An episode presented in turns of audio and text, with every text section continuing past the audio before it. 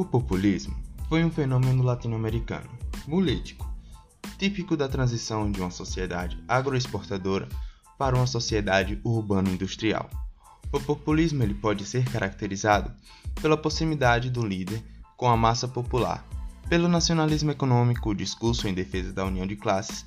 Nesse caso, geralmente o líder se destaca com um discurso a favor do povo e contra uma elite ou oligarquia tirana.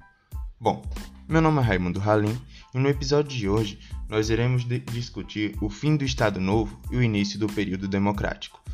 Estamos falando da República Populista. Depois de 15 anos no poder, o Getúlio havia tido tempo suficiente para sedimentar o caminho que foi aberto com a Revolução de 30.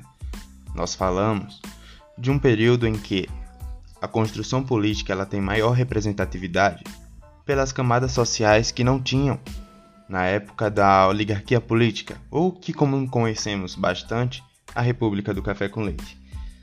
No início dos anos 40, começou a pressão da sociedade para o fim da ditadura e a volta do regime democrático, das eleições diretas e do constitucionalismo. Isso se dá principalmente ao fato de que na Segunda Guerra Mundial, quando os soldados brasileiros da FEB, Força Expedicionária Brasileira, e da FARC, da FAB, no caso, a, a Aeronáutica Brasileira, eles foram para a Segunda Guerra para combater um regime autoritário, uma ditadura, com características ditatoriais baseadas no fascismo.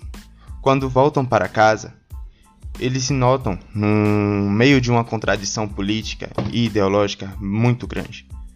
Porque Getúlio Vargas era um ditador. Getúlio Vargas, apesar de uma proximidade com o povo, apesar de ter contradições próprias em relação tanto ao fascismo quanto ao comunismo, ele era um homem com uma característica própria, mas não deixava de ter suas características fascistas. Quando esses soldados vêm, voltam de uma guerra, voltam vitoriosos, eles se deparam com essa contradição e diz: não faz sentido nós irmos para a Itália lutar contra o fascismo e voltar para o Brasil e termos um regime de, de, de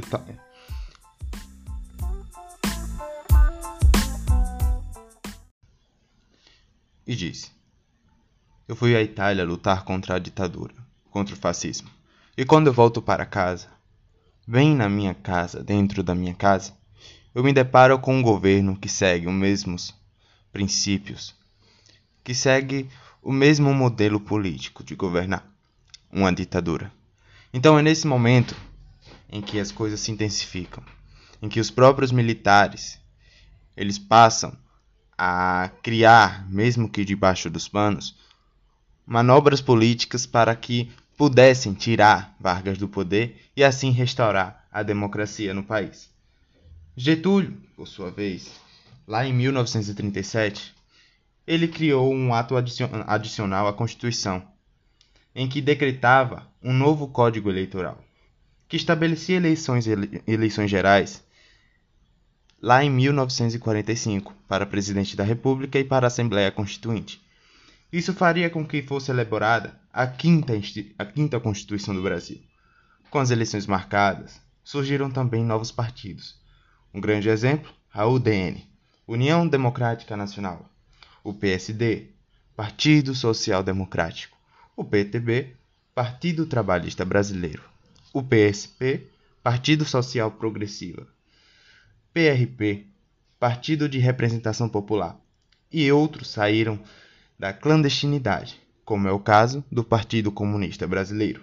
A mudança, no entanto, não foi expressiva, já que o candidato do governo, o general Dutra, venceu a eleição. Vargas, quando tirado do poder, ele não pôde disputar a eleição. Então ele decidiu apoiar o seu colega político, o general Dutra, que venceu a eleição. Mas como toda a transição política no Brasil é complicada, mesmo essa que não produzia nenhuma ruptura, foi marcada por uma tensão. Antes da eleição, em novembro de 45, um grupo a favor de Vargas iniciou uma campanha para que Getúlio pudesse disputar a eleição. No auge de um jogo político complexo, Getúlio foi afastado do governo por um golpe militar no dia 21 de outubro de 1945. Um golpe, de, um golpe militar porém consentido, pois não houve reação alguma de Vargas. Ele mesmo se retirou da cena política. O golpe foi mais um arranjo provisório do que um imperativo categórico. Um estilo brasileiro de se fazer política, mudar para deixar tudo como está.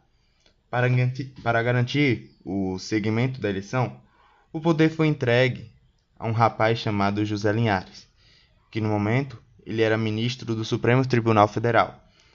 Já que se tratava de uma ditadura, o país não tinha um vice-presidente, ou seja, sem Vargas não tinha um vice-presidente para assumir o poder. Não tinha um presidente da Câmara, não tinha um presidente do Senado. Então quem teve que assumir foi o presidente do Supremo Tribunal Federal, né?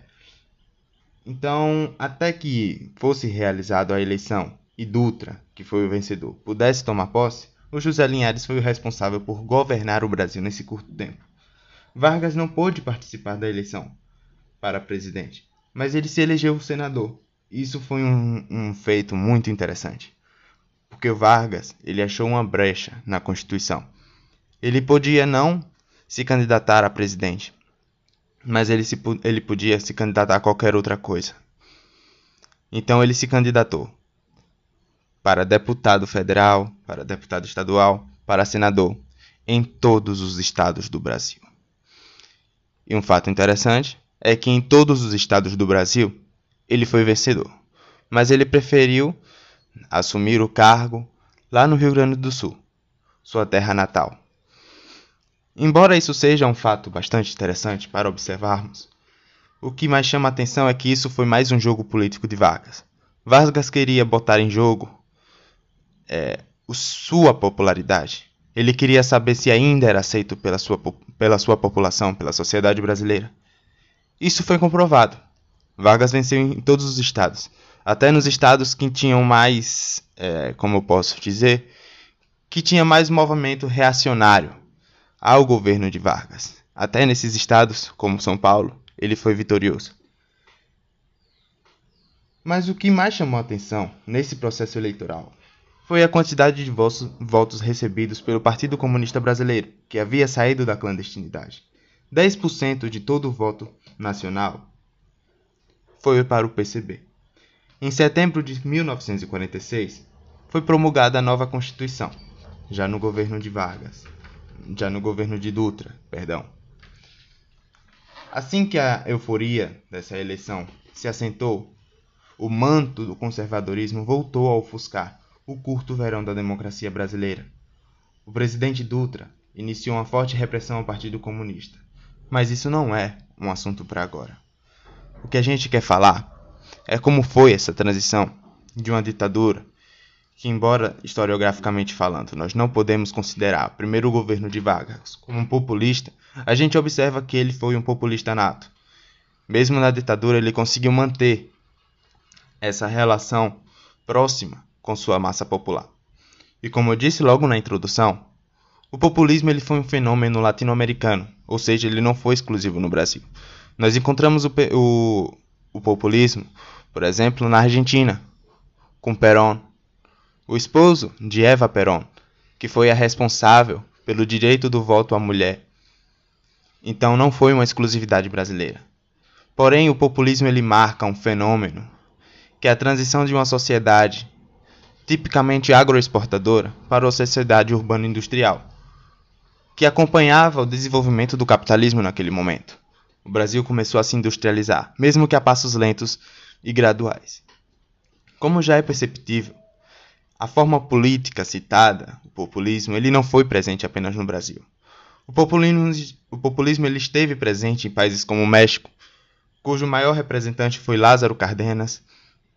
Na Argentina, o Juan Perón, época conhecida como peronismo. Já no Brasil, o populismo ficou mais destacado no governo Vargas, que é conhecido como varguismo. O populismo, como já dito, ele tem essa característica da proximidade do líder com a massa popular, o nacionalismo econômico, o discurso em defesa da união de classes. Nesse caso, geralmente o líder se destaca como um discurso a favor do povo e contra a elite, a oligarquia. As características elas continuam com a liderança política, baseada no clientelismo, e o frágil sistema partidário, que reforçava a ideia de que o poder do líder populista não se escora no sistema político, mas sim no seu carisma, na sua proximidade com a sociedade. Então, após esses 15 anos no poder, o Vargas passou a, a sofrer uma, uma pressão muito grande.